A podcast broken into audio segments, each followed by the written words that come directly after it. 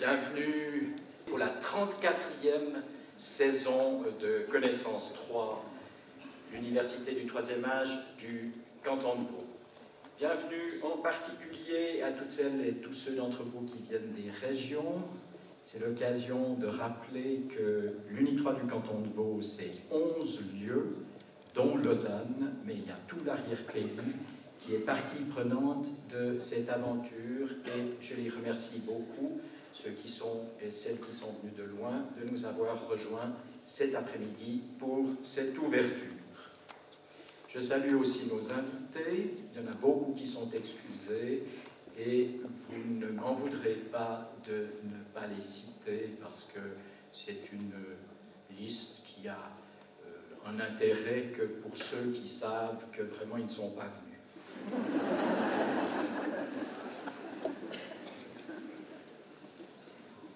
J'aimerais ouvrir euh, cette nouvelle euh, année, entre guillemets, académique, avec un proverbe, un proverbe juif. On ne peut donner que deux choses à ses enfants, des racines et des ailes racines et des ailes. Et si vous permettez euh, cette chose peut-être un peu inconvenante, j'ai envie d'approprier ce proverbe pour le bénéfice de Connaissance 3, de le faire le proverbe de l'Uni 3 du canton de Vaud. Chacune et chacun d'entre vous a des plantes à la maison et c'est bien que pour qu'une plante parvienne et reste à maturité, il convient que les racines ne se dessèchent pas. Maintenir et développer les racines des seigneurs, racines faites d'une histoire, d'un savoir, d'expérience, de rencontres, d'émotions, de valeurs, ça, c'est le rôle dans la cité de l'université du troisième âge. Si vous n'en êtes pas convaincu, eh bien, vous n'avez qu'à lire le programme 2009-2010 et surtout participer. Vous direz pourquoi, pour quelles fins, pour quels objectifs? Eh bien d'abord pensez à vous-même. D'abord participer pour votre propre bénéfice, pour votre bien-être, pour votre confiance en vous. Ensuite, participer pour garder le contact avec vos semblables, quels qu'ils soient, pour savoir communiquer, pour rester dans le mouvement de la vie et aussi exercer votre citoyenneté. Et puis les ailes, direz-vous, à quoi est-ce qu'elles devraient bien pouvoir servir. Bien tout simplement à prendre de la hauteur, à acquérir cette distance critique si chère à la vice-présidente du conseil de fondation, Irène Kernan, une distance critique si nécessaire aujourd'hui pour ne pas gober tout ce qu'on nous dit, tout ce qu'on nous propose, et surtout pour ne pas nous énerver tout de suite quand on nous propose de nouvelles idées qui contredisent nos connaissances et nos convictions. Dans le journal Le Temps du 30 septembre, Emmanuel Galessou présente un ouvrage fraîchement paru en allemand qui s'intitule Abschied von der Gerechtigkeit L'article est, intitulé en français de manière un tout petit peu différente que le titre allemand, mais c'est tout un programme qui nous est donné en français, L'adieu à la justice sociale et le retour à un équilibre des valeurs. Vous voyez comme la traduction peut changer un tout petit peu déjà le titre d'un bouquin. Alors qu'est-ce qu'on nous dit dans ce livre Dans le compte-rendu que j'ai lu, comme peut-être certains d'entre vous, on y défend entre autres l'idée que le salaire d'un manager n'est en rien une question de justice, que c'est une affaire privée qui ne concerne pas la société, qu'il résulte d'un contrat signé librement entre deux partenaires. Plus loin, toujours d'après le compte rendu, on lit sous la plume d'autres auteurs qui soulèvent le problème des rapports entre la justice et la liberté, pour dire que dans notre société de modernité tardive, la première, c'est-à-dire la justice, aurait relégué la liberté en seconde position. et les auteurs de le déplorer. D'aucuns, bien sûr, se réjouiront de cet hymne, de ce retour, comme on dit aujourd'hui, tout revient, tout repart, enfin tout bouge, se réjouiront de ce retour du mouvement libéral, d'autres grimperont aux échelles à l'ouïe de tels propos. Ce fut mon cas, je ne vous le cache pas. Mais je me suis rappelé que la distance critique ne s'accommode pas de ce genre de réaction immédiate. Elle impose d'abord de lire le livre, c'est pas sûr qu'il dise exactement ce qu'il y a dans le compte-rendu, pour s'en faire une idée plus complète, d'en débattre et par ce biais de rendre la société plus lucide et capable d'opérer des choix. La mini-série de conférences sur l'argent proposée à votre attention dès le 19 octobre s'inscrit exactement dans cette perspective. Donc une raison de plus de participer. Cette courte allusion à l'exigence de la distance critique qui fait la spécificité d'une UNI 3 me permet d'opérer la transition pour vous présenter Michel Corbeau, l'intervenant de ce jour. Ce qui me fascine en vous, Michel Corbeau, c'est, et ce qui permet aussi d'avancer, que vous êtes le type idéal du membre de ces trois. Pourquoi? C'est votre passion de continuer. Et vous le dites d'ailleurs encore d'une autre manière, le bonheur de continuer.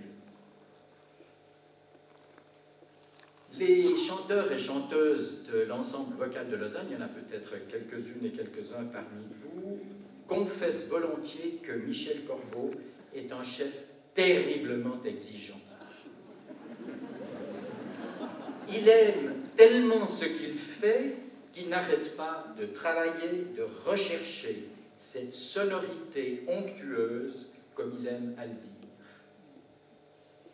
Il poursuit sa route de la Gruyère à Lausanne, et puis avec beaucoup de crochets par Lisbonne, sans céder au mode, mais en traquant la perfection. Donc, nous, allons, nous ne pouvons que nous réjouir de suivre cet entretien qu'il va avoir maintenant avec Laurent Bonnard, et j'aimerais terminer en disant, parce que j'ai relu ou deux interviews que vous avez données, vous m'avez dit que vous n'étiez pas tellement chaud chaud de donner des interviews, mais quand même, vous en avez donné très significatives. Dans une interview donnée à l'homme, qu'est-ce qui vous fait encore pourrir? Michel Corbeau, je suis fait pour échanger avec le public. Nous sommes tout ouïes.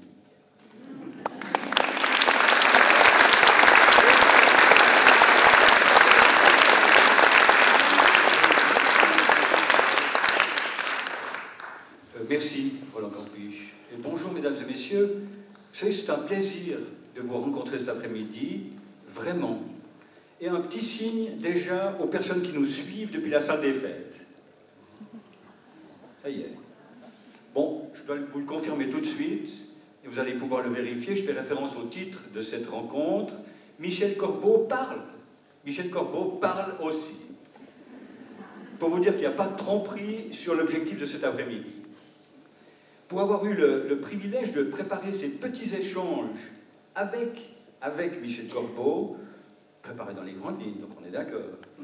Euh, je suis même certain qu'il va vous fasciner autant que moi. Là, il faut que je dise quand même quelques petites choses personnelles. Même si je reste absolument convaincu que les mots, les mots, ne font qu'approcher le mystère de ces grands passeurs d'émotions euh, comme lui, qui savent nous toucher au plus profond de nous-mêmes c'est pour ça que j'aimerais commencer exceptionnellement, parce qu'on dit généralement à la fin de ce genre de manifestation, merci Michel Corbeau, merci. Merci pour tout ce que vous nous avez donné, pour tout ce que vous allez encore nous donner, c'est certain. Merci pour tout. Eh bien voilà, c'est dit, je vais quand même euh, vous préciser la façon dont nous allons avancer jusqu'à 4h10 pour que tout soit clair, net, et puis jouer carte sur table. Vous voyez du reste, pendant que j'y suis, que euh, ce rendez-vous est filmé. Euh, c'est la société VPS, Vidéo Production Service, qui s'en charge. Merci d'avance. ce qui veut dire que vous allez pouvoir retrouver cet entretien sur le site de Couleur 3. Alors, comment ça va se passer D'abord un petit espace, environ une cinquantaine de minutes, pour faire mieux connaissance. Euh, est-ce que je parle bien dans le micro? Ça. Pour faire un peu mieux connaissance euh, avec votre invité. Et puis, nous n'allons pas nous priver d'écouter quelques extraits, quand même, ça serait le moins qu'on puisse faire. Court, mais c'est déjà ça deux extraits d'œuvres que Michel Corbeau a bien voulu choisir pour nous. Et puis ensuite, nous devrions avoir du temps, en gros, disons, un quart d'heure, pour vos questions, à vous, pour vos remarques, pour vos émotions. Et puis, au bout de cette rencontre, qui se prolongera euh, plus tard de façon plus conviviale euh, à la salle des fêtes, au bout de cette rencontre, je vous annonce d'ores et déjà une surprise. J'ai pas le droit d'en dire davantage, sinon je subis les foudres immédiates de Chantal et Banguet. Voilà, il me semble que tout c'est clair. Je vous sens dans les starting blocks. Michel Corbeau. Vous, pouvez avoir éventuellement un droit de réponse à ce qu'a dit Roland, Campiche. Je ne vais pas nous faire euh, perdre davantage de temps. Je démarre par le comble de l'originalité, si vous êtes d'accord le compte l'originalité, Michel Corbeau, au fil des innombrables interviews, Roland Campus le disait encore, des innombrables interviews que vous avez données au fil des années, quelle est la question qu'on vous a posée le plus souvent? Comme ça, ça sera fait, voyez. C'est à l'étranger, ça, que ça se pose. Alors, comment est-ce qu'on prononce euh, votre nom? On dit Corboz, Corbeau. Alors, euh, je leur dis, ben, chez moi, on dit Corbeau. En France, Corboz. En Allemagne, Corbots. Et au Portugal, Corbouche. Merci. C'est donc pour la, même raison qu'on dit Berlioz. Enfin bref. Voilà, mesdames et messieurs, nous sommes bien avancés. Je crois que nous pouvons passer, mais sans autre. Euh, là, je fais un petit signe discret à notre euh, camarade technicien. Nous pouvons passer sans autre au premier extrait que vous avez choisi pour nous, Michel Corbeau. Il s'agit, image et son, de l'enregistrement d'un concert que vous avez donné euh, en janvier dernier avec l'ensemble vocal, me semble-t-il. Janvier, c'est bien ça Oui, janvier. janvier. En prévision des folles journées. C'était aux folles journées. Voilà, exactement. Et puis il s'agit de la messe en si, de la messe en plus précisément de quel extrait Du, du Crucifixus est suivi de Et Resurrexit, parce que c'est le cœur de l'œuvre. Et, et sont deux, pièces tellement de caractère opposé, l'une tellement intérieure et l'autre tellement hystérique, explosive, n'est-ce pas? Alors, je trouvais que c'était intéressant. Awesome. pourquoi est-ce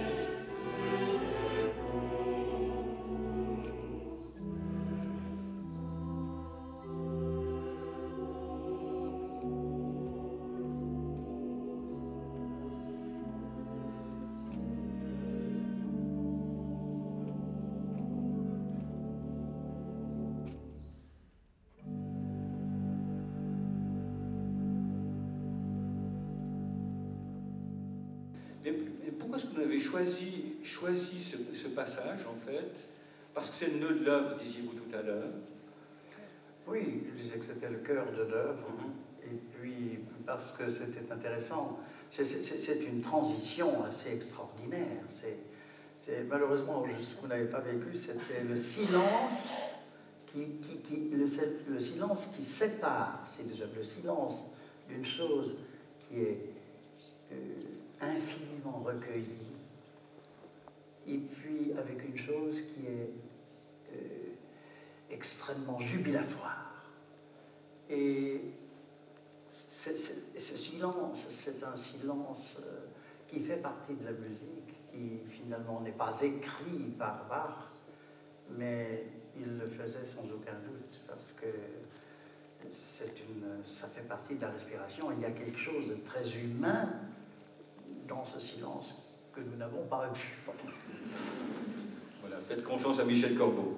En fait, c'est vraiment une chance pour le journaliste de service que vous ayez choisi euh, un extrait de la, de la messe en si, parce qu'en fait, c'est une œuvre qui a, qui a, parcouru en fait toute votre vie, en fait, si je puis dire. Euh, oui. c'est au moins, ce concert-là, vous avez enregistré, c'est au moins la quatrième fois que vous l'enregistriez, me semble-t-il. Oui, je l'ai enregistré quatre vous avez, fois. Vous avez, vous, avez fait, vous avez fait connaissance avec cette œuvre quand? Eh bien, euh, oui, comme ma vie s'est toujours déroulée, euh, d'abord, je, n'osais pas envisager quand j'étais, quand j'avais 10 ans, 15 ans, et même 20 ans, euh, que je deviendrais un jour un chef de chœur professionnel, un chef d'orchestre, j'en fais chef qui, qui, voyage avec ses œuvres. Mais, mais, par contre, je sentais que j'avais quelque chose à faire dans la musique, que mon bonheur, c'était de, ah, de chanter ces choses, et, et, je chantais dans les chœurs. et vous l'avez chanté Alors je le chantais dans les chœurs, et dès que j'ai habité Lausanne, à partir de l'âge de 19 ans, j'ai très souvent euh, chanté dans le chœur de Robert Faller. Et il, était content que je vienne un peu renforcer, disait-il. Alors, euh, alors la messe en si, c'était justement une des œuvres qu'il dirigeait plusieurs fois. Et peu à peu, et tandis que je la chantais les premières fois, je n'osais pas me dire non plus que je la dirigerais un jour. Il a fallu que j'attende bien euh, l'âge de à peu près 40 ans pour oser la diriger. Alors, premier, premier, premier enregistrement avec l'ensemble vocal oui. Euh, c'était à la fin des années 60, voilà. semble-t-il, c'est ça Oui, c'était, c'était, Pour vous, c'était une épreuve bien c'était déjà un aboutissement? Qu'est-ce que c'était? Oh, mais la en si, c'est, toujours une épreuve et un aboutissement. Mais c'est, pour arriver à la messe en si, il faut avoir pratiqué les cantates, il faut avoir aussi pratiqué la musique de la Renaissance, n'est-ce pas? Les musiques qui ont précédé Bach, euh, Schütz, j'avais déjà à ce moment-là dirigé Monteverdi, a des choses, et, et, Bach qui m'attirait, Bach que j'aimais depuis l'âge de 10 ans, mais très fort, et je sentais que Bach était le tronc de la musique. Tout le monde se réclame de Bach, même euh, les musiciens romantiques. Mendelssohn, on retrouve beaucoup de Bach dans l'écriture de Mendelssohn, et puis euh, euh, Schumann écrit à Clara, aime Bach en moi. Pareil, dans le, dans le Requiem de Brahms, on retrouve du Bach. Et moi, moi j'aimais Bach et j'aimais tout, pas tout là où on le retrouve, finalement. Et donc ça, c'est le premier enregistrement. Deuxième enregistrement, c'est les années 80 Oui, nous l'avons fait, le deuxième enregistrement. Le premier enregistrement, nous, l'avons fait à la salle euh, du Castillo à, à, à ça sonnait très bien, on a fait, on a fait beaucoup d'enregistrements là. Euh, c'était une salle qui sonnait magnifiquement. Et d'ailleurs, maintenant, elle est encore utilisée pour les concerts. Et puis, euh, nous avons fait le deuxième enregistrement à l'église de Lutry, avec l'orchestre de chambre de Lausanne. Et là, vous aviez des stars, me semble-t-il, non? Ah oui, ben, je peux vous dire, euh, le premier enregistrement a été fait avec les, les, moyens du bord, si je peux dire. Mais c'est pas vrai que c'était n'est pas par modestie, c'était parce que j'avais dans mon ensemble des solistes déjà, déjà faits, qui chantaient dans le chœur, mais qui chantaient un peu en soliste, non seulement avec moi, mais aussi. Et, alors, j'ai utilisé ces solistes pour, pour, chanter la messe. Si bien que la messe en était vraiment l'œuvre d'une chapelle. Le chœur et ses solistes, plus des instruments qui se sont réunis autour. Alors, euh, Puis alors le deuxième enregistrement, alors la maison de disques a dit non, non, écoutez, euh, oui, on a bien vendu le premier disque, mais quand même, on n'avait pas des, des solistes tonitruants, n'est-ce pas, dont on parle à travers le monde. Mais c'était Michel Garcin? Vous êtes Michel Garcin Rato oui, oui, Vous disiez ça?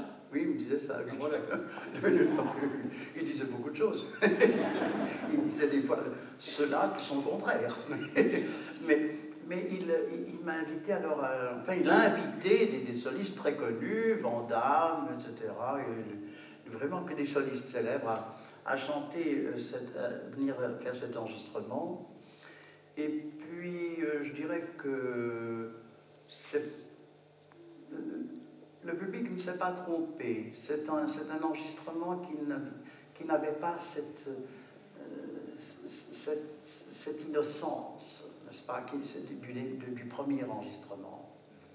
Il n'était il pas, peut-être pas si, si, intéressant, en tout cas pas si conforme à, à, à, mon portrait, si je peux dire, à mon idée.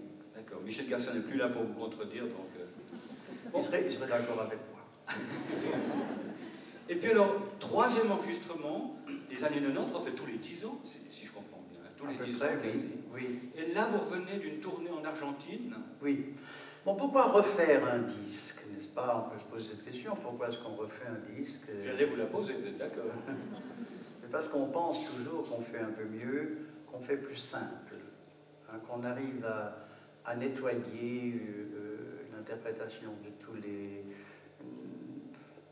les tics parasites, n'est-ce pas, des nuances inutiles, qu'on arrive à à retrouver vraiment l'œuvre euh, plus vraie et plus proche de l'émotion du compositeur. Alors, euh, euh, nous, avons, nous avions eu l'occasion de faire toute une tournée, une tournée en Argentine entre autres, et, alors, lorsque nous sommes revenus avec cette messe en nous avions un concert de cette messe en au, au Festival de Montreux, et nous avons désiré de la faire, faire l'enregistrement dans cette salle qui est très bonne pour le micro. Alors nous avons enregistré euh, deux, répétitions générales et puis euh, le concert. Euh, et voilà, et ça a donné la troisième. Hein. Voilà, troisième, et puis maintenant quatrième, quatrième, dont on a pu apercevoir un, dont on a pu apercevoir un extrait, mais encore plus, court qu'on l'imaginait. Non mais en fait, pourquoi est-ce que vous avez sacrifié une nouvelle fois un, nouvel, un nouvel enregistrement, mais un concert, donc, parce que, en fait, vous, n'aimez pas beaucoup les enregistrements, en fait. Vous, préférez enregistrer des concerts, c'est ça? Oui, mais pendant 30 ans, j'ai fait des enregistrements, euh, on appelle en séance, en studio, finalement, dans des salles qui étaient choisies longtemps d'avance, et puis on reprenait souvent la même pièce. Par exemple, le Crucifixus, le Crucifixus que vous, dont vous avez entendu une partie, on enregistrait tout en entier.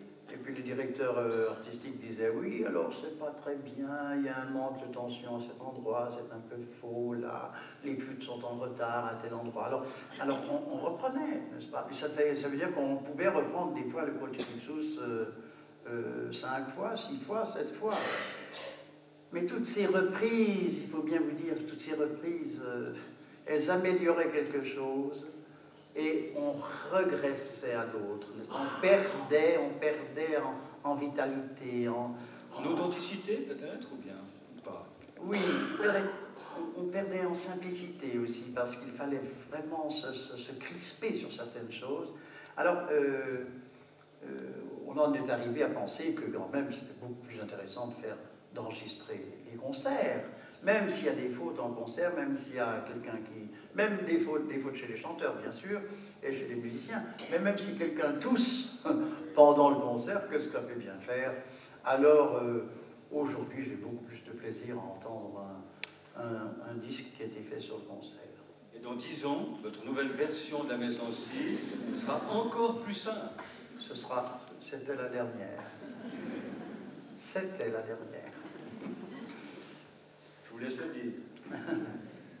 Et justement, revenons peut-être un petit instant à votre vie, Michel Corbeau. Vous êtes d'accord maintenant qu'on a fait connaissance avec le Messancy Prenons un peu connaissance avec vous pour fixer quelques points de repère. Euh, et plus précisément, votre découverte de la musique. je vous ai un peu coupé la parole tout à l'heure sur ce sujet, parce que je me, je me le réservais pour l'après.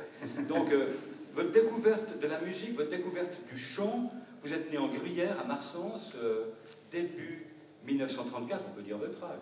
Oui, oui, oui. de toute façon, c'est chose officielle. Hein. Oui, vous avez fait vos 70 ans à Bulle. Euh, voilà. Donc, vos, vos parents étaient musiciens? Non. Mon père était boulanger.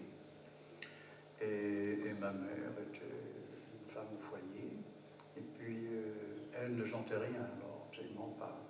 On lui avait dit qu'elle chantait faux quand elle était à l'école. Mon père chantait, il chantait dans la chorale de l'église du village. Et, il était le fils d'un instituteur qui avait euh, créé de nombreuses chorales, qui était connu comme un très bon chef de chœur. Il s'appelait Jules? Il s'appelait Jules, comme moi, parce que je m'appelle Michel Jules. Il faut dire que Michel Jules, parce que, parce que mon, c'était mon, parrain était mon grand-père, que je n'ai malheureusement pas connu. Alors Michel Jules, parce qu'on donnait le, le, prénom Et donc, donc Jules Corbeau, c'est l'homme, c'est l'homme qui vous a mis le pied à l'étrier de la musique, si je puis dire, ou, pas exactement. Il y avait aussi un nom. Pas, pas exactement. C'est plutôt mon oncle le frère de mon père, euh, mon oncle André, qui vivait à Bulle, tout près de Marsens, 4 km, et qui, était professeur de piano, qui dirigeait des chorales, et qui, qui, était mon parrain aussi de, de, confirmation, et qui, m'a qui a proposé de, me donner des, sons, des leçons de, piano. Et tout de suite, tout de suite, c'était c'est ça qui était formidable. Ce n'était pas des leçons de piano, c'était des, leçons euh, euh, d'éducation musicale de base. il, me faisait chanter, il m'accompagnait, il me faisait chanter par exemple à Clairefontaine euh, ou, en passant par la Lorraine, et lui-même m'accompagnait avec des accords. C'est-à-dire qu'il était, aujourd'hui, j'entends encore, et il était extrêmement doué pour pour, accompagner. Ce n'étaient pas des accords euh, tellement, ces accords simples que font les gens quand ils ne savent pas.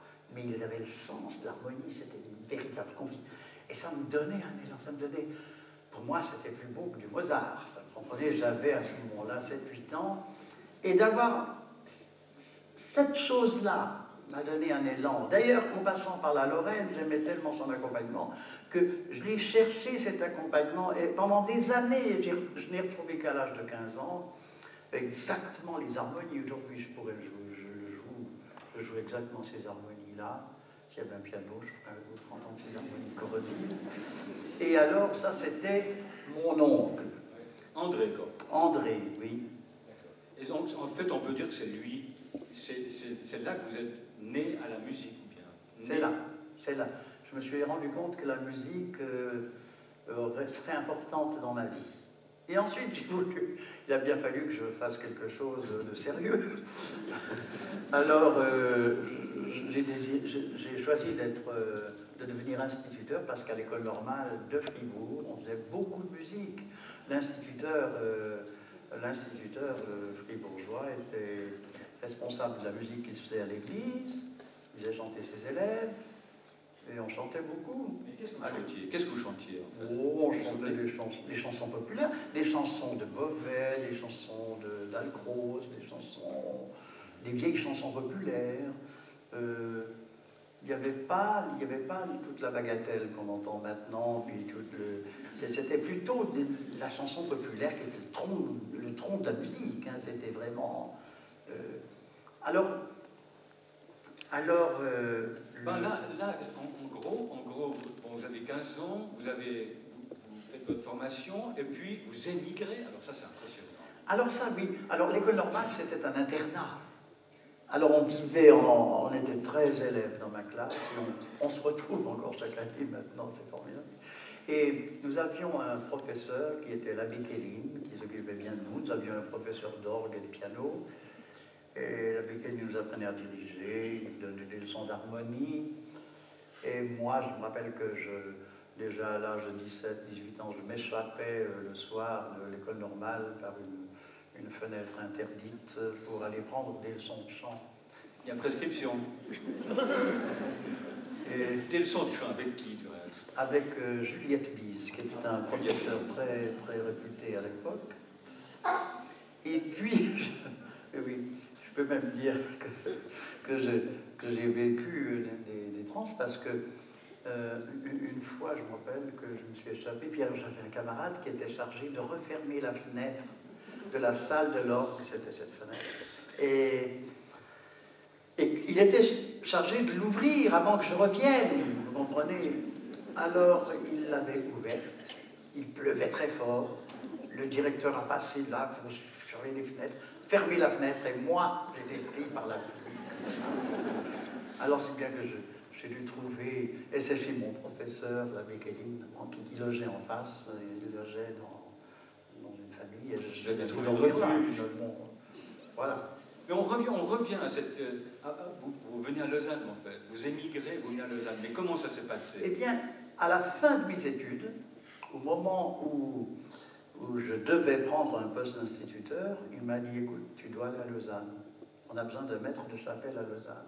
Et ce mot maître de chapelle, évidemment, c'est un mot très important qui me fait peur. Et puis euh, j'avais 19 ans, il, m'a mis en contact avec le, le curé de la paroisse de, de, de Notre-Dame, qui s'appelle maintenant la Basilique. Et puis avant, ça s'appelait l'église du Valentin. Et puis alors, euh, ce curé m'a fait entendre différents disques, des choses que la chorale, qui était importante, c'était une très bonne chorale, euh, qui avait au moins 60 chanteurs quand je suis arrivé. Et alors, j'étais responsable de la musique euh, avec cette chorale, avec la Scola aussi, qui chantait les messes d'enterrement, je jouais les messes de mariage, je et puis j'enseignais comme instituteur, mais quelques mois. Puis alors, là, là, c'était très facile pour moi de voir que j'étais un mauvais instituteur. et, et je suis resté responsable de, l'enseignement de la musique dans toute euh, cette école euh, catholique. Vous êtes d'accord qu'on revienne un tout petit peu en arrière, si ce n'est pas passé comme ça automatiquement? Pourquoi est-ce qu'on pourquoi est qu'on a fait appel à vous pour cette fonction euh, au Valentin? Bon, il m'avait quand même remarqué dans la classe. Oui, j'avais, j'étais arrivé avec des idées déjà à l'école normale, avec des idées musicales un peu, puisque mon oncle s'occupait de moi. Puis il remarquait que j'avais une passion, que je délaissais toutes les branches importantes pour m'occuper que de l'accessoire, que de la musique. Vous voyez qu'il faut insister, mesdames et messieurs, parce que sinon les choses ont, l'air un peu naturelles comme ça. Quand on entend euh, Michel Corbeau, pas du tout. Il y a quand même euh, un mérite au fond. Mais et en fait, et en fait c'est le creuset. Enfin, le Valentin, c'est le creuset de l'ensemble vocal. oui, oui, oui, oui, absolument. Absolument. Dès que je me suis trouvé avec cette euh, chorale paroissiale, et puis avec un organiste merveilleux qui s'appelait Danse Granato, qui est mort il n'y a pas, longtemps, il, y a une année ou deux. Et alors j'ai tout de suite senti que j'aimerais bien mettre autour de moi un groupe euh, de, de, 12, 15 chanteurs qui, qui qui lisent la musique, qui ressentent des choses comme moi. Et alors, c'est ce qui s'est passé. Et à ce moment-là, nous avons créé un petit ensemble que nous appelions le chœur des concerts Notre-Dame, parce qu'on donnait, on donnait des concerts avec l'organiste. Alors, le premier concert avec l'organiste, je me souviens, il a joué 50 minutes, et moi j'ai dirigé pendant 10 minutes. Et puis chaque concert, il me demandait de de, diriger plus longtemps et lui jouait moins. Alors, à la longue, à la longue, il jouait moins, de moins en moins, n'est-ce pas? Et puis, peu, et puis après, je suis tombé malade. Il faut dire que j'ai eu une grande maladie, euh, une tuberculose qui m'a tenu euh, euh, à l'essaim. À, l'extension, vraiment. Pardon? À l'époque, on montait à l'Aisin. Oui, oui, on montait à Pour le bonheur de l'Aisin. Voilà, mais oui. Et puis ça a joué. Et puis, euh, après, après deux, ans, une année et demie de l'essaim, je ne me rappelle plus exactement le, temps que je suis resté, mais c'était un temps je me suis beaucoup plu d'ailleurs à la montagne. une fois que j'avais plus mal, j'étais très heureux dans cette sanatorium. D'autant plus que dans la chambre, dans ma chambre sanatorium, on m'avait placé un voisin qui est devenu chef d'orchestre et, qui, est, un grand ami, on se revoit, il, était luxembourgeois. Et il est très connu d'ailleurs. Et alors. Euh, et donc là, vos biographes disent, je vous dis tout de suite, vous êtes resté deux ans à oui. et puis ensuite vous redescendez, et là. Quand je suis redescendu de montagne, j'ai donné un concert. J'ai retrouvé mes troupes avec, euh, avec, avec de la peine, quand même, il a fallu que je, je contacte, mais j'avais beaucoup d'acharnement à, à, rencontrer des chanteurs, à chanter. Puis, et puis là, j'ai donné pour la première fois, le 19 juin 1961, un concert avec l'ensemble sous le nom Ensemble vocal de Lausanne. C'est la fondation, en fait, c'est l'acte fondateur de l'ensemble vocal. Voilà. 1961. 1961, ce qui veut dire que dans deux ans, l'ensemble vocal va fêter son 50e anniversaire et on va faire beaucoup de concerts à, Lausanne, justement. Voilà, mesdames et messieurs, on n'en finirait pas, hein, la carrière de, Michel Corbeau tellement long. Mais il me semble que, cet éclairage en fait sur votre enfance et puis votre, vos, premières années à, vos premières années à Lausanne sont assez éclairantes en fait. Euh, et puis ensuite, il y a eu votre engagement au Portugal. Moi, j'aimerais juste que vous nous disiez ça. En fait, non, il y a eu. Vous avez, vous avez travaillé avec l'ensemble vocal. Est-ce que vous avez déjà enregistré avec l'ensemble vocal Oh oui, j'avais déjà enregistré, oui. On, est, on était en 61. J'ai commencé à enregistrer en 64. Ah oui, trois ans après. Et en 66, j'ai enregistré, enregistré les bêtes de Monteverdi. Et là, cet enregistrement, ça a fait, c'était un feu d'artifice. C'était vraiment, avec cet enregistrement en 66 et le prix du disque Charles Cros en 67, alors euh, nous étions devenus un ensemble célèbre. On nous demandait partout. Et vous aussi, du reste.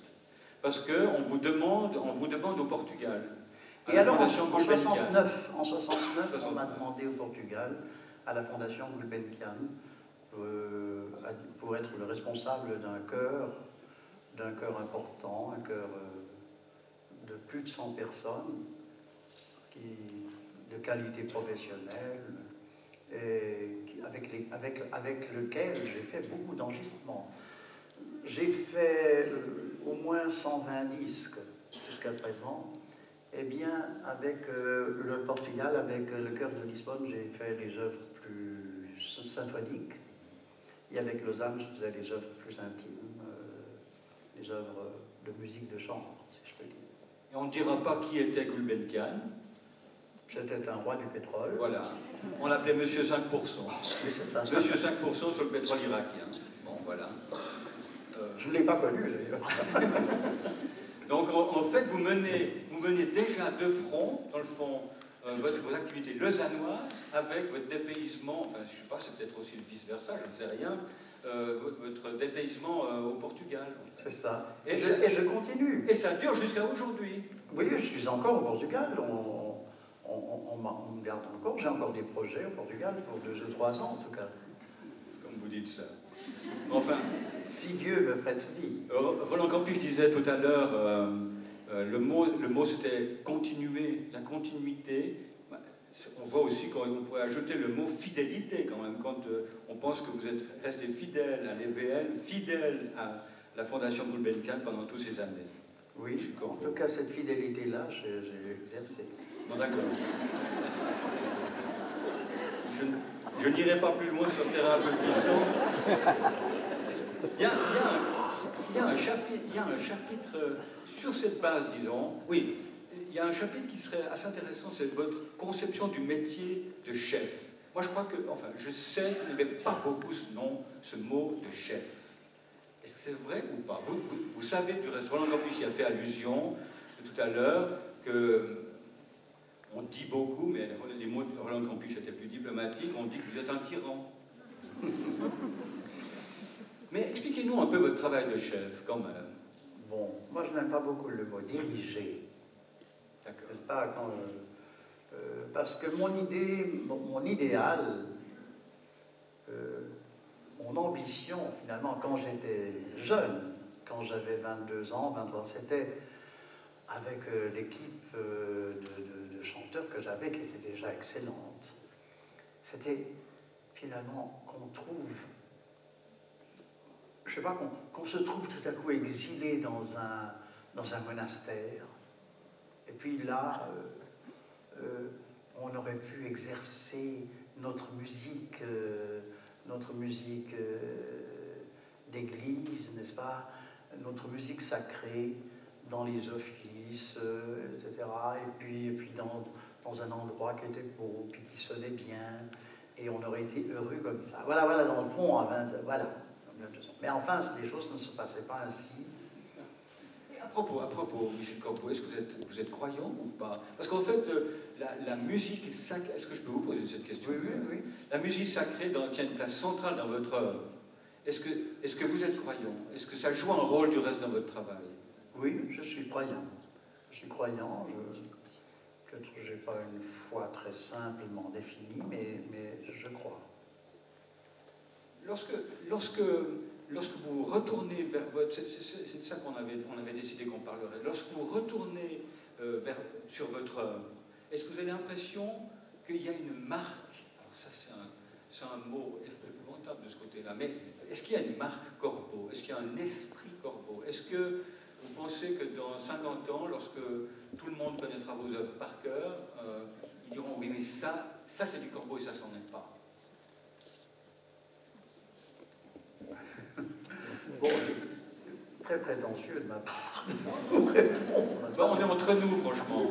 Mais... On est entre nous, mis à part les gens qui nous voient depuis la salle des fêtes. Enfin, j'en suis discret.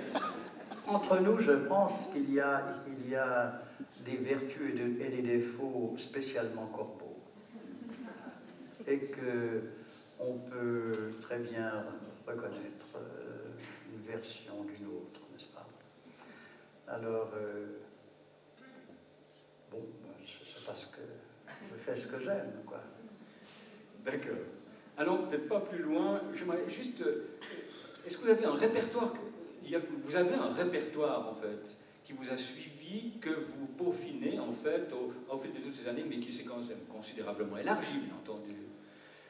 Oui, parce que quand j'étais jeune, j'étais assez étroit d'esprit comme ça, puis enfin, j'aimais tellement Bach que finalement je me serais, je trouvais que tous les autres compositeurs étaient beaucoup moins intéressants, alors euh, je, me serais...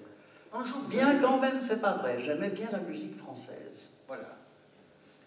J'aimais bien la musique française du fait que j'avais été formé à la, chanson populaire. La musique française de, de Poulenc, de Fauré, de Ravel, j'ai beaucoup aimé cette musique. Et même les, les, compositeurs un peu désuets, euh, ceux qui sont avant Forêt, tout ça, c'est messager, tout ça, j'aime beaucoup ça. Alors, euh, euh, j'avais vraiment un goût pour ça.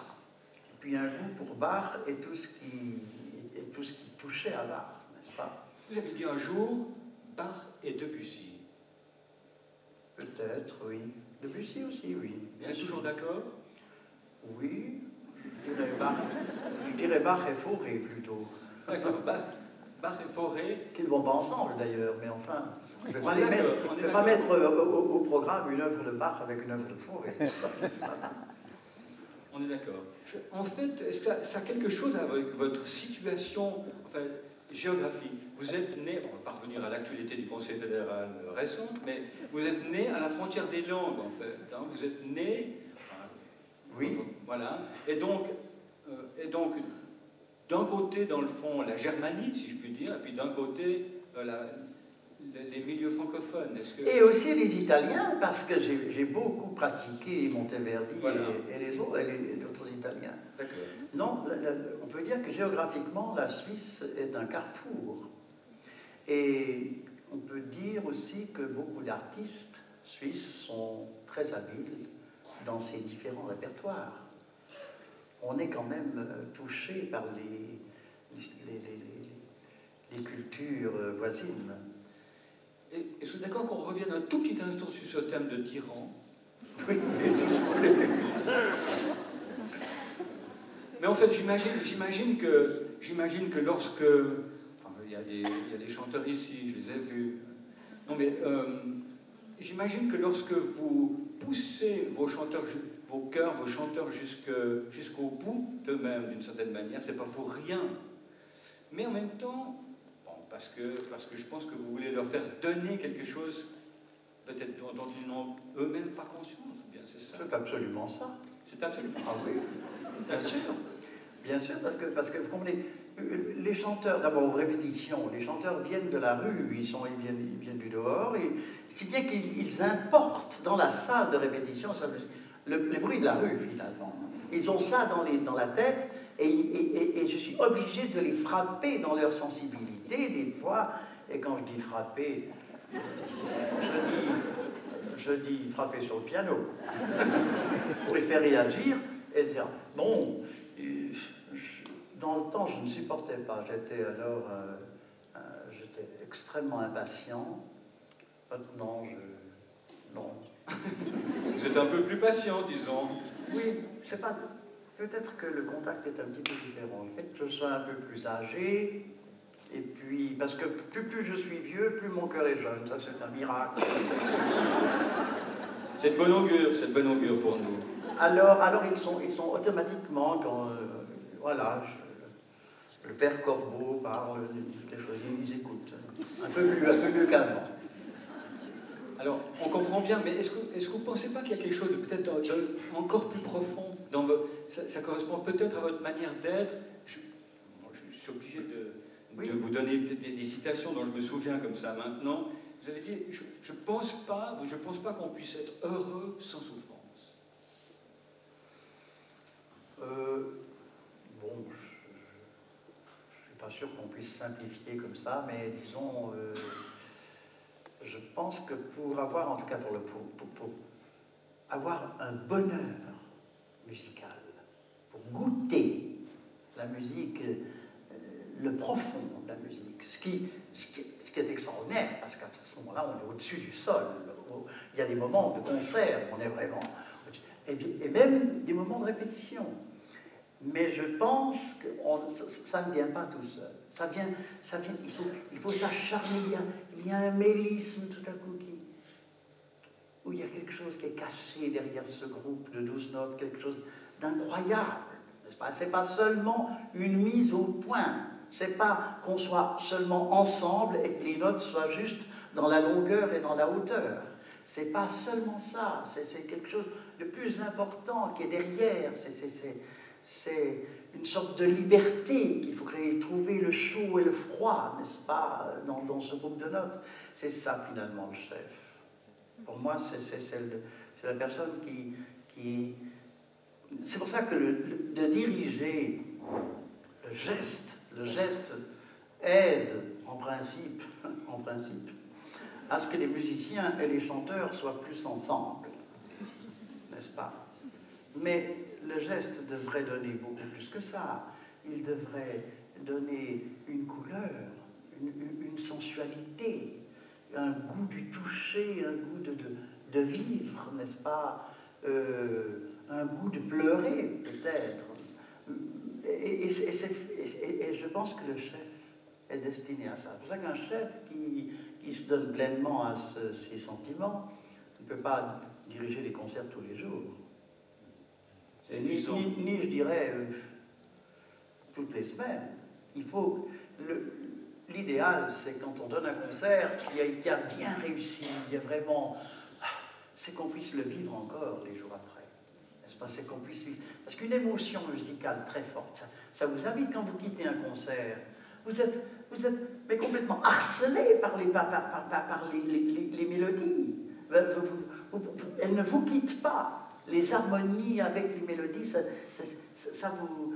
Alors il faut, il faut dormir là-dessus. On ne peut pas dormir, n'est-ce pas? Alors, euh, voilà. Sans aucune allusion au chef Globetrotter, Ce qui fait qu'en en fait, le geste, le geste, c'est pas seulement la précision du geste, comme euh, Charles Dutoit, par exemple. Hein. Oh, Charles Dutoit est précis, mais, il, donne aussi. Hyper précis, oui. Oui, mais il donne de lui-même, et il y a aussi, il y a aussi du mystère dans, sa baguette. Mesdames et messieurs, vous voyez que le temps passe, mais je le savais, mais c'était déjà une, souffrance à l'avance. Mais bon, enfin bref, je, je m'en encore vous poser peut-être une ou deux questions avant qu'on en vienne au, dernier extrait que vous avez choisi pour nous. Là, il n'y aura pas d'image, j'ai l'impression que c'est plus, hein, mais bon, on ne sait jamais. J'aimerais vous poser une question massue, euh, Michel Corbeau, euh, parce qu'on n'a pas beaucoup parlé de votre répertoire, mais en fait, euh, c'est peut-être moins important. Est-ce que la musique vous suffit pour vivre? Ou bien que vous avez besoin d'autre chose? Une question massue, vous voyez Oh, besoin de plaisir très vulgaire. Besoin de, de regarder la télévision et puis de voir les matchs de tennis et de football, et même euh, que je suis tellement triste parce que Gauthieron.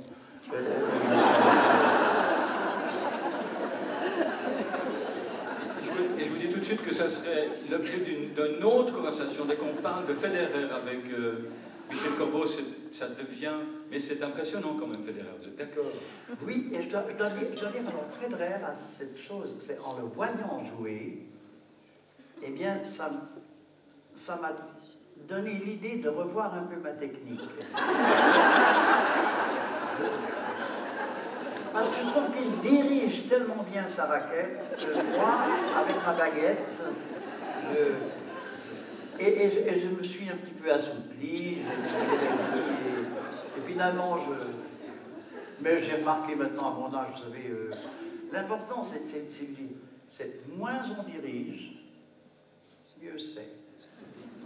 Je dis pas, moins, moins, quand je suis de, de, au concert, quand je suis au concert, devant le cœur, moins je dirige, mieux c'est.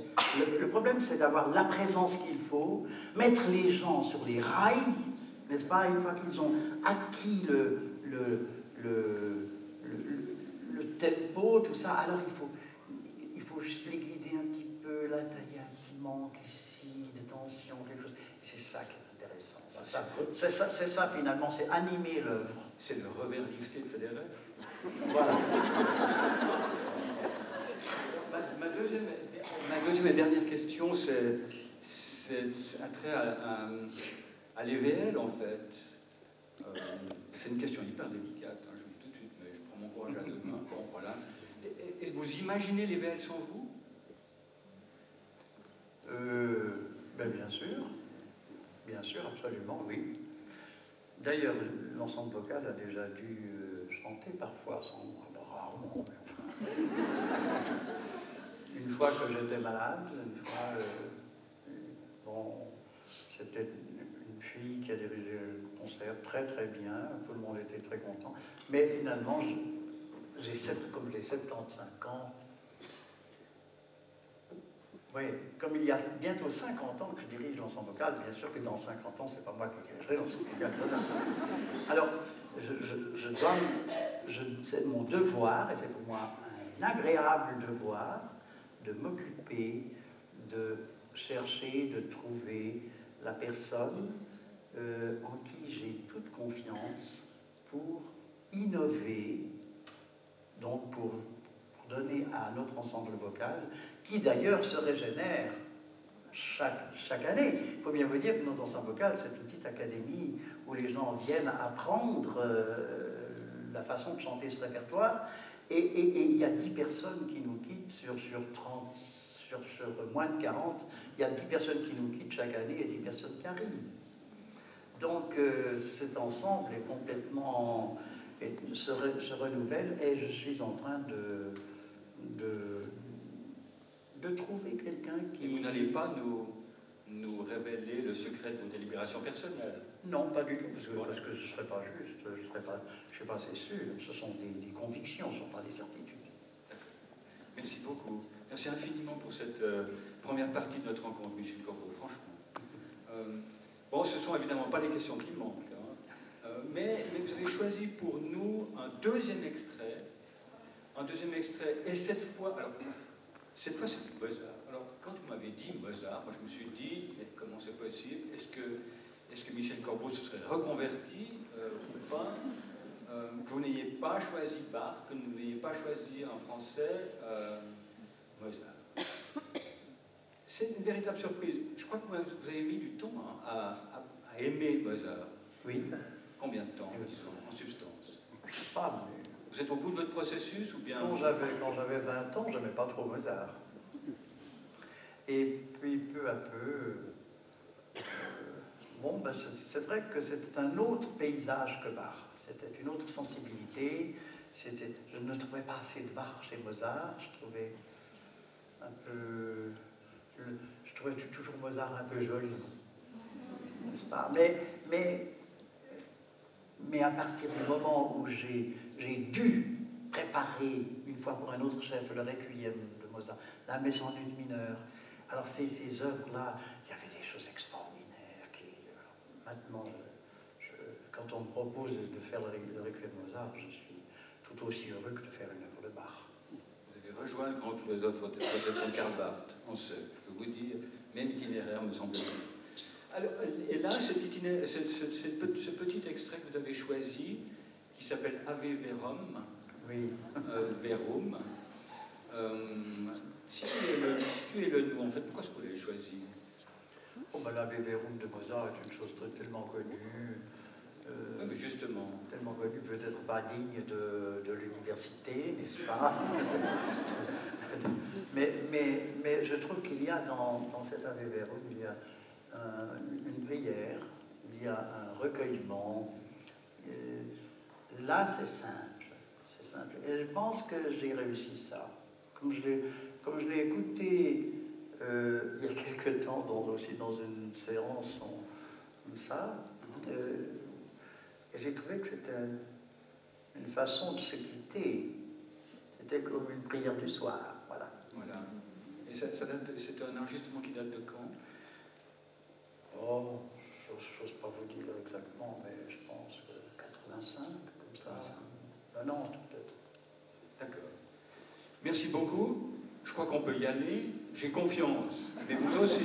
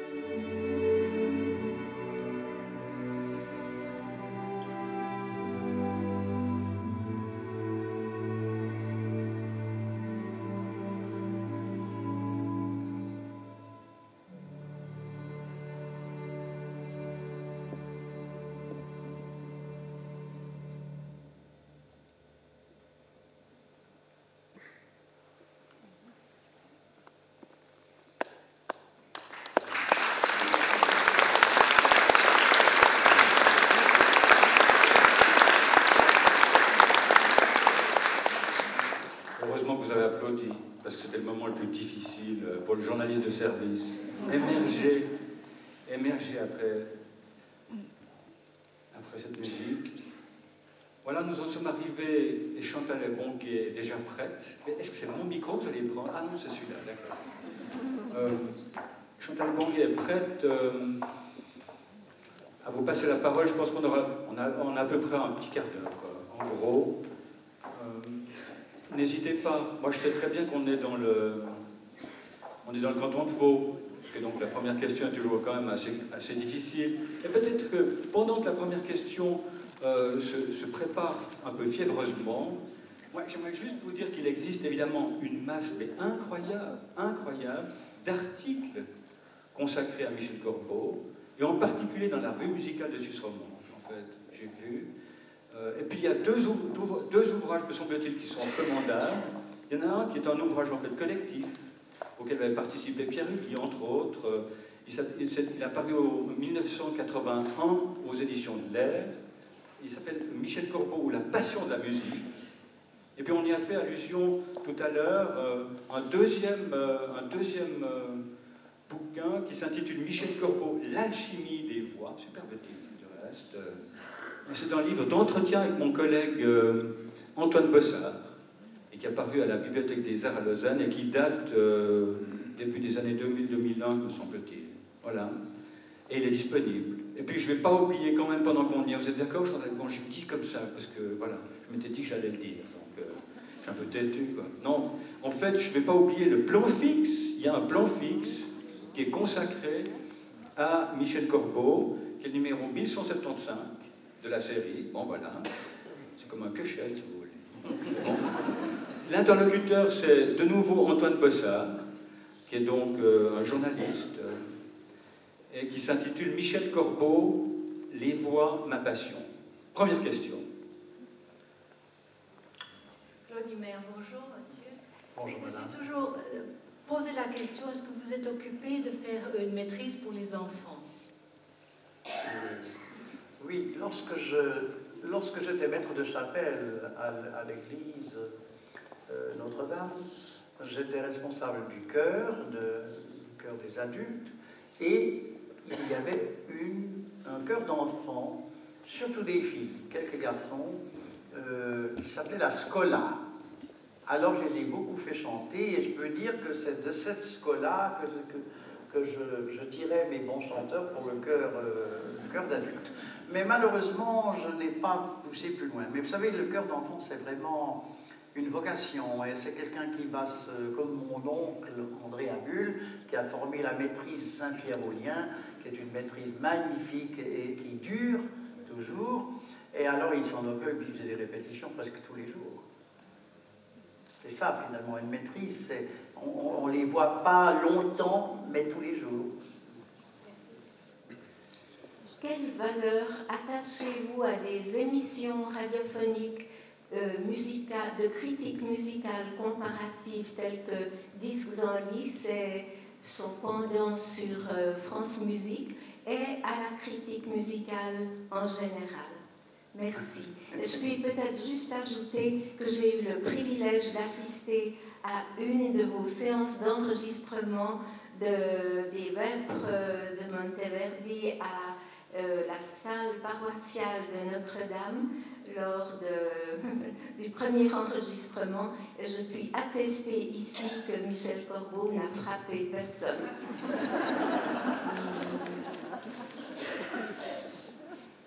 Est-ce que vous allez vous mettre mal avec tous les journalistes, euh, les chroniqueurs musicaux? Non, mais j'écoute aussi ces émissions. J'ai ces, ces, critiques. Euh, bon, je trouve que il y a beaucoup de parlotte, mais, mais, je trouve qu'il y a beaucoup de bavardage de la part de, de, ces personnes qui ne sont pas d'ailleurs que des journalistes, il y a aussi des musiciens, n'est-ce pas, qui, qui, viennent là, et qui sont. C'est très difficile d'opposer, n'est-ce pas, la version de quelqu'un à la version de quelqu'un d'autre. Finalement, c'est une question de préférence, c'est très personnel. Mais j'écoute justement ces émissions parce qu'elles nous, elle nous propose différentes versions et ça m'aide à comprendre un peu finalement, d'entendre la version d'un collègue, ça m'aide un peu à comprendre euh, cette musique. Des fois, je me dis, oh, vraiment, ça m'apporte pas grand-chose. Puis des fois, je me dis, tiens, tiens, ça là, il a trouvé une couleur. Là, je ne vais pas chercher ça. Est-ce que ça, vaut la peine? Des fois, ça me. Ça, ça, ça, m'ébranle un tout petit peu, finalement. Souvent, je trouve qu'il y a des, des, collègues qui ont des, des ensembles qui sont très précis, avec des voix somptueuses. Quand on écoute le, le, chœur, le Rias de Berlin, bien sûr qu'on entend des très très belles voix, n'est-ce pas? Mais qu'est-ce que j'entends de la critique en général? Euh, Bon, quand vous savez, on est vaniteux quand une critique nous dit du bien de nous, on est content. et puis, et puis des fois, souvent, souvent, je dois dire que les critiques disent beaucoup de bien, énormément de bien, choses dont on n'est pas très content soi-même. Alors, ça relativise aussi le fait, le, moment où ils en disent du mal. Oui, puis je trouve que des fois, c'est, trouve qu'un critique devrait être euh, un bon public, comme un public, un prolongement du public. Vous voyez, c'est un peu ça, c'est recevoir la musique, mais enfin lui-même, il a aussi le droit et peut-être le devoir de dire, contrairement à tout le monde, j'ai détesté cette chose, ou bien contrairement à tout le monde, j'ai aimé cette chose. Bon, voilà les critiques, ça existera toujours, la critique. La critique la plus importante, c'est celle qu'on se, fait à soi-même. Et puis dans ma famille aussi, je peux dire aussi, on m'a aidé dans la critique. Par exemple, ma femme intervient et puis euh, euh, elle n'est pas musicienne de formation, mais justement, justement, c'est un avis plus important peut-être parce que ça vient de quelqu'un qui n'a pas des idées toutes faites. Vous comprenez? Alors, euh, ça m'ébranle assez des fois.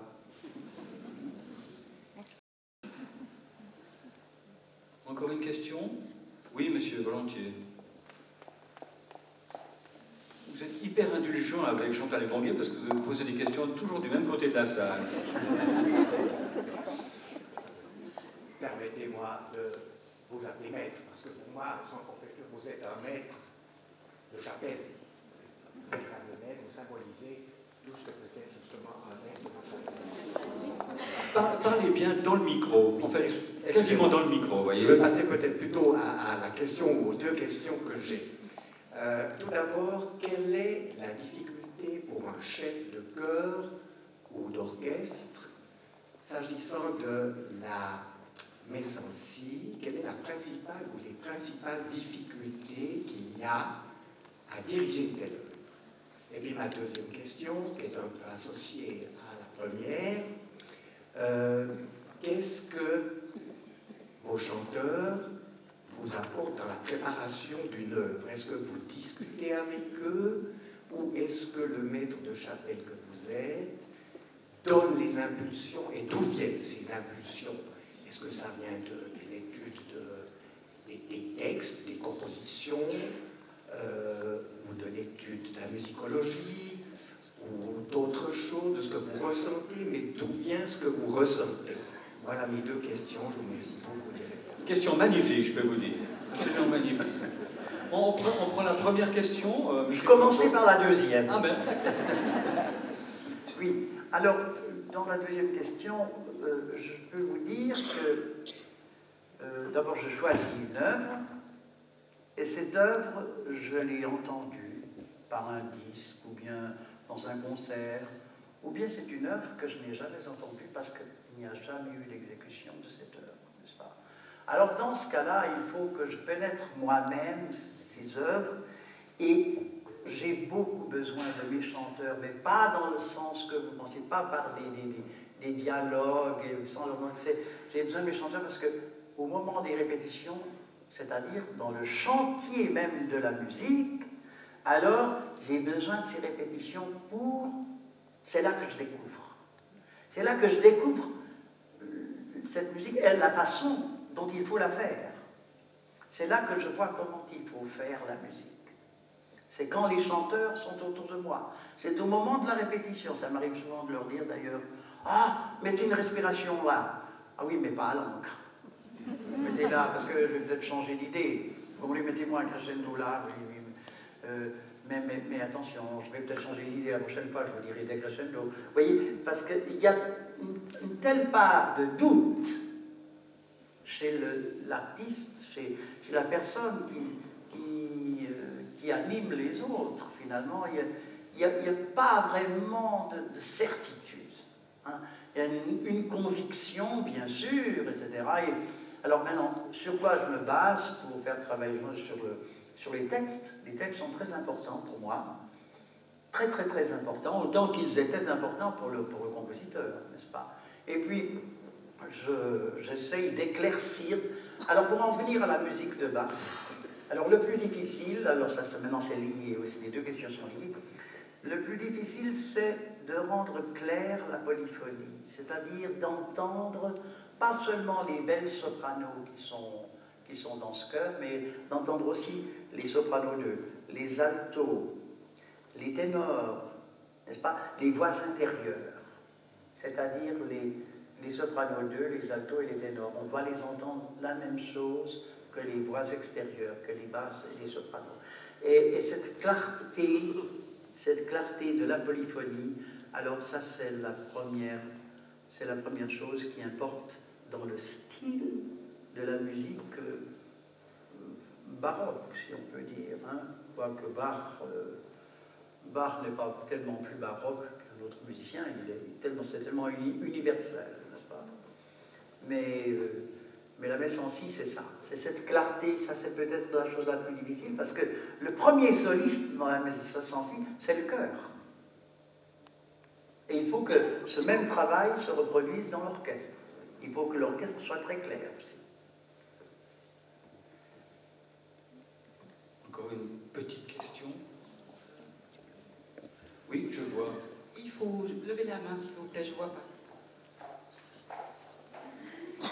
Vous avez été court-circuité, je voyais une main se lever à droite ici pour moi. Oui, là. Qu'est-ce que vous, qu'est-ce que vous pensez d'André Charlet qui dirige la messe en si dans ses Schubertiades La messe en si dans les Schubertiades, il ne dirige pas. Il dirige, une messe de Schubert. Oui. Le Schubert, il fait très bien ça. Hein.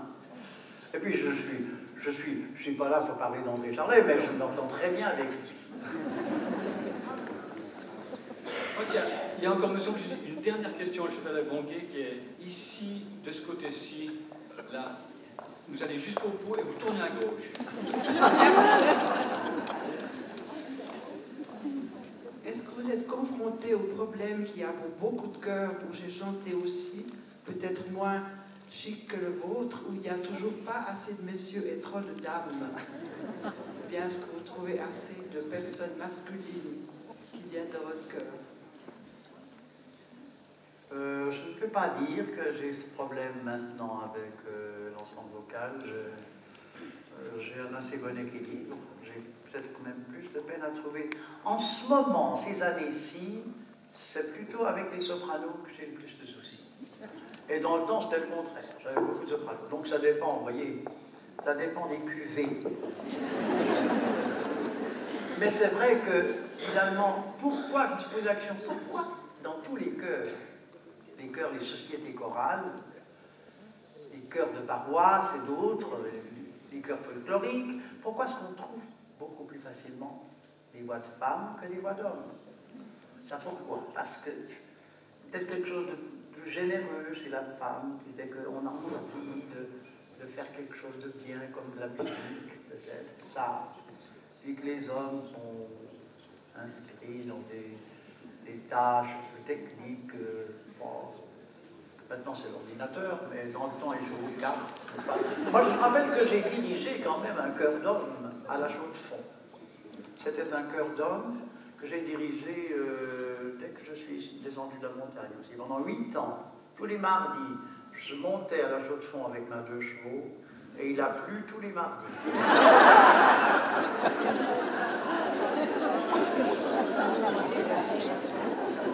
Ce qui veut dire que je préfère le cœur mixte. Heureusement que Federer est là pour sauver l'honneur masculin. encore une dernière question hyper urgente. Écoutez, moi je vois bien que ça sera à l'infini, mais vous êtes d'accord que il faut, voilà, l'horaire nous a rattrapé un peu. Mesdames et messieurs, moi je vous disais, je vous disais que ça serait un plaisir. Et ça est un plaisir, vous êtes d'accord? Incroyable. Bon, cette rencontre a du reste été certainement davantage qu'un plaisir. Et pour le journaliste de service, c'est juste le moment des remerciements. Est-ce que vous êtes d'accord que nous remercions tous ensemble nos camarades techniciens qui ont eu, qui ont eu un peine?